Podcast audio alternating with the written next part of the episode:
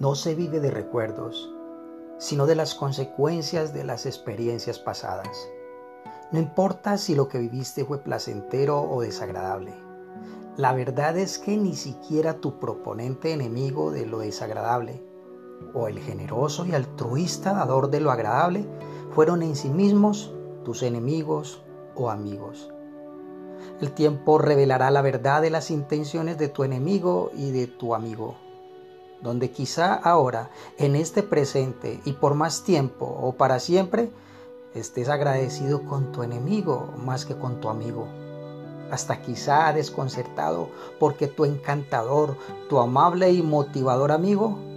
terminó siendo tu verdugo. De una cosa estoy plenamente convencido, y es que estamos equipados para que fácilmente podamos ser presa fácil de las mentiras seductoras de nuestro adversario, cual, entre comillas, vestido de ángel de luz, nos induce para que obtengamos placeres por doquier, dándole gusto al gusto, como se expresa coloquialmente viviendo la vida en torno a los placeres de nuestros miembros y nuestras mentes, inadvertidas de la verdad de Dios e imbuidos en la mentira deslumbradora e ilusoria de ese oasis que de modo real produce satisfacción, pero que de modo latente se va acumulando la cuenta por pagar, que se deberá pagar en el amargo futuro. Y es que esa es la trampa del diablo ofrecernos placer a cambio de mucho sufrimiento, pero exponiendo de manera sagaz solo la parte buena y generando dudas sobre las consecuencias, porque Él nos conoce y sabe que si no hay certeza en un castigo, vamos a preferir experimentar el placer que está más a la mano y nos gusta tanto que lo incierto que no tiene mayor peso como para desaprovechar la oportunidad de mejor continuar en el deleite. Si algo es seguro, real, bueno y evidente, ¿por qué debemos de dejar el aprovechar la ocasión para sumergirnos en los placeres de nuestra carne y ego, cuando la advertencia no nos da evidencia personal y parece más una teoría? Esto a la verdad es una molestia, que no nos permitiría adentrarnos en lo que tanto nos deleita y dejamos entonces de lado el, entre comillas, enemigo de nuestros placeres y aborrecemos el consejo de aquel aguafiestas que parece que ya hubiera visto nuestro futuro y viene a, prevenir, a prevenirnos como un profeta para que no sigamos errando.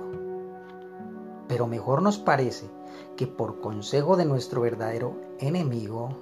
que nos susurra al oído, haciéndose pasar por nuestro queridísimo amigo, que son mentiras hasta las advertencias y que es mejor ocuparnos de vivir la vida que de abstenernos de los gustos, placeres, lujos y demás por causa de un temor que parece más bien un simple traspié que evita, entre comillas, que pasemos bueno. Mas yo mismo he experimentado la frustración, la decepción el trauma y la aflicción que provoca lo dulce que se transforma en amargo. Y este es debido a que el pecado jamás, oigan bien, jamás cumple con lo que promete. El diablo es un fiasco, es un excelente vendedor que vende productos con una altísima expectativa, pero que al final terminan siendo productos pésimamente malos y tan costosos de un altísimo y exagerado precio,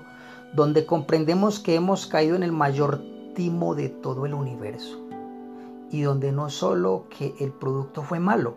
sino que ahora queremos deshacernos de ello. Porque dejó de ser un producto bueno y funcional, pero jamás excepcional como nos lo prometió?